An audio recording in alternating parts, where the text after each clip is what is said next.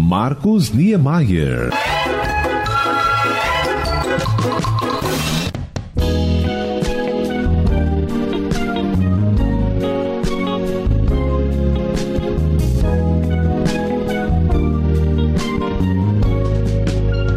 Menina, você não sabe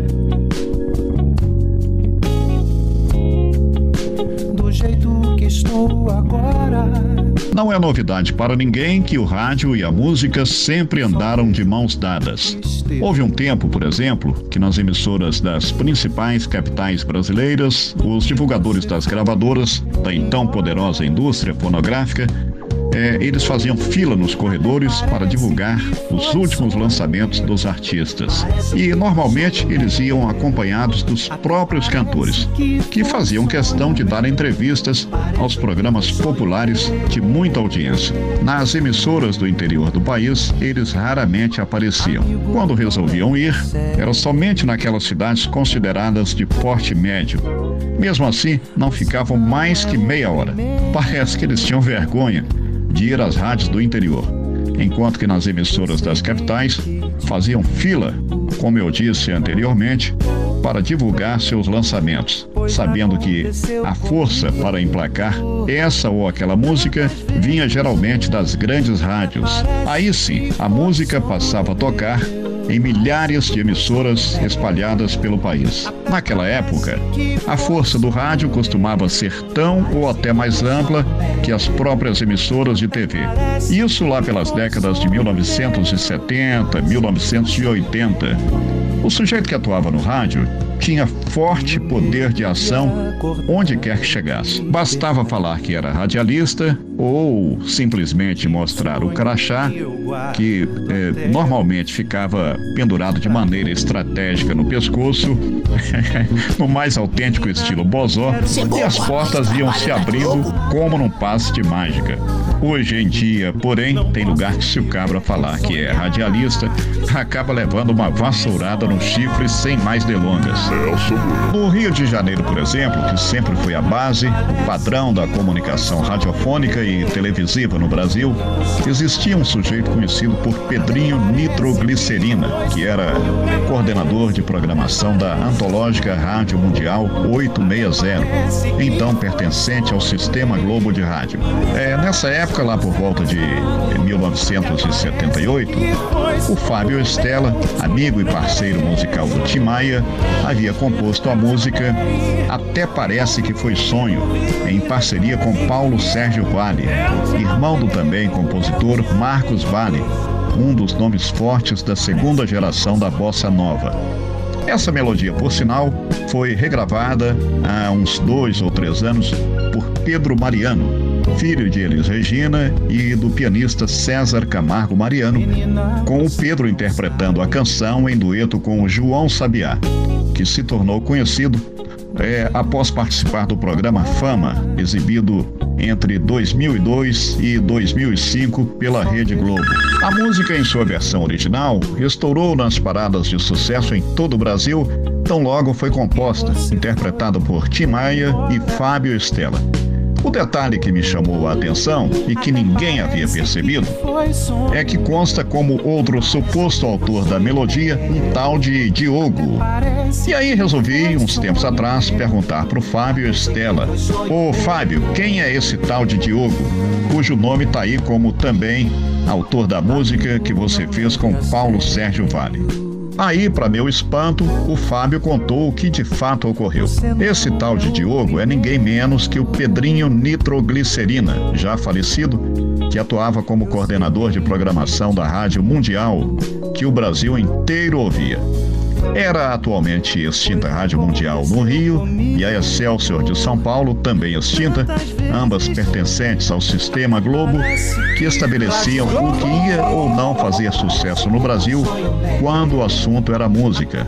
Então, o Pedrinho Nitroglicerina, após ser procurado por Fábio e pelo Paulo Sérgio Vale para que até parece que foi sonho, passasse a rodar na programação da emissora carioca, ele, o Pedrinho, impôs uma condição: que Diogo, um outro nome usado pelo distinto como suposto compositor, entrasse também como sendo um dos autores da melodia. Vejam só, dá para acreditar? Sentindo-se acuados e temendo que, se não topassem a tramóia, a música não faria sucesso, eles acabaram aceitando e a partir daí, a canção passou a tocar na Mundial do Rio, na Excelsior de São Paulo e poucos dias depois já era sucesso de norte a sul do Brasil. Mas Fábio e Paulo Sérgio Vale são seus verdadeiros autores. Diogo, ou Pedrinho Nitroglicerina, como queiram, apenas entrou de gaiato na história. Naquela época e até hoje é assim, provavelmente em menor escala por conta do poder da internet e das redes sociais principalmente. É, havia o conhecido jabá, uma prática que consiste em o artista pagar para tocar sua música na programação de emissoras de rádio de grande audiência, principalmente aquelas localizadas nas grandes capitais do país. No caso do Pedrinho Nitroglicerina, em relação ao trabalho musical de Fábio e Paulo Sérgio Vale, ele não pediu dinheiro em troca. O jabá preferido pelo ex-coordenador de programação da Rádio Mundial foi simplesmente impor uma outra identidade sua no meio radiofônico, como sendo um dos autores de Até Parece que Foi Sonho, que você ouve na sequência em sua versão original com Fábio Estela e Tim Maia. Menina, você não sabe do jeito que estou agora.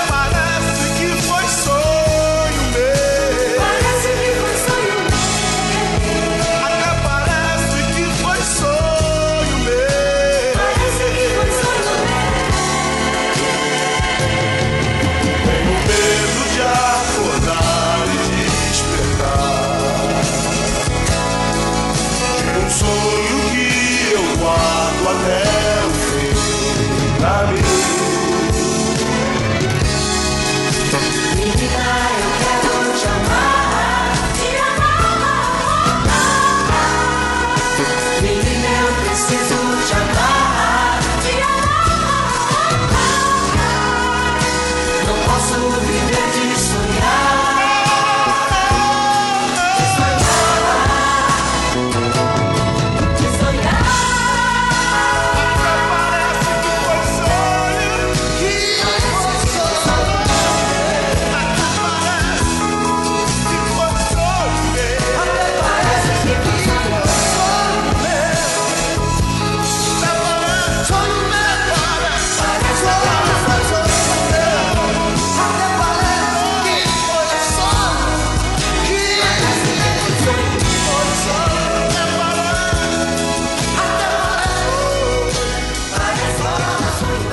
Comunicando Marcos Niemeyer.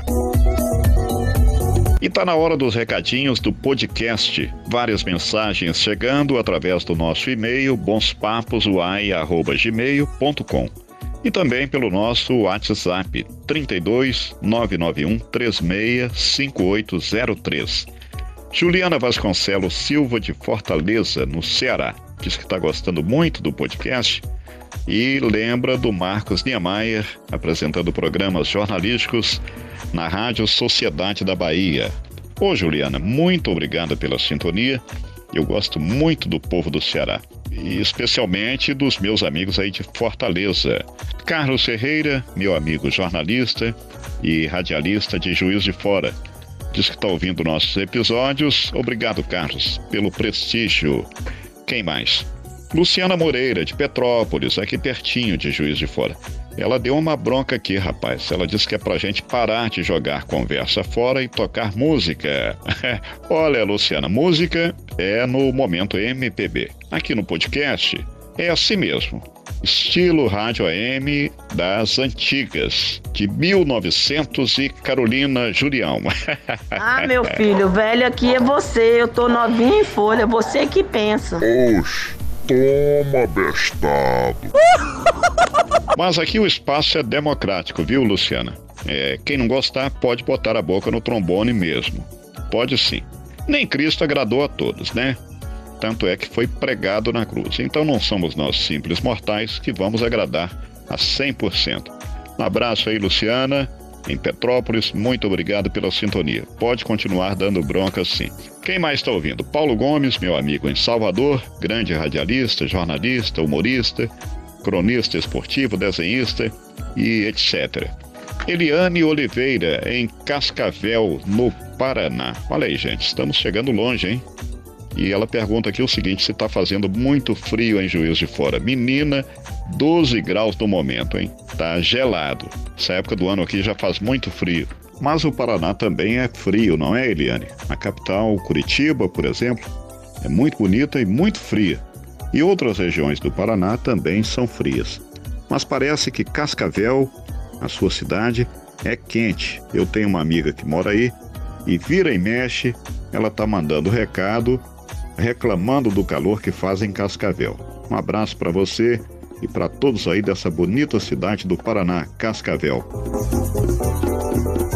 Júlio Maria Costa mora em Ipatinga, no Vale do Aço, Minas Gerais. Nós também temos muitos amigos aí nessa região toda. Ipatinga, Timóteo, Coronel Fabriciano, é, essa região toda aí do Vale do Aço. Muito obrigado a todos.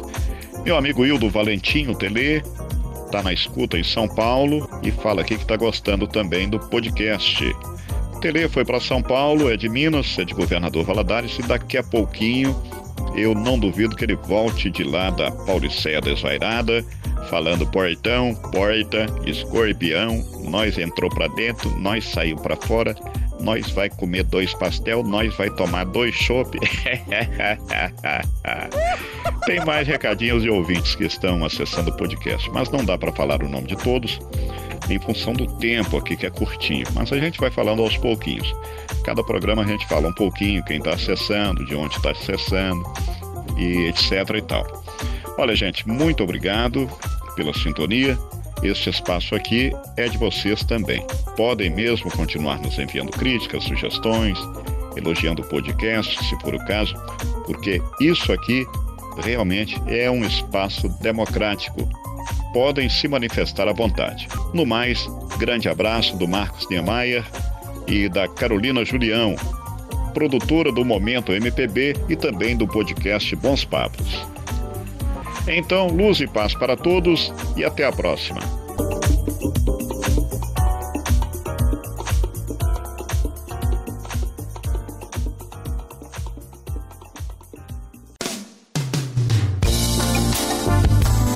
Participe do nosso podcast enviando perguntas, críticas ou sugestões para o nosso e-mail bonspaposuai@gmail.com.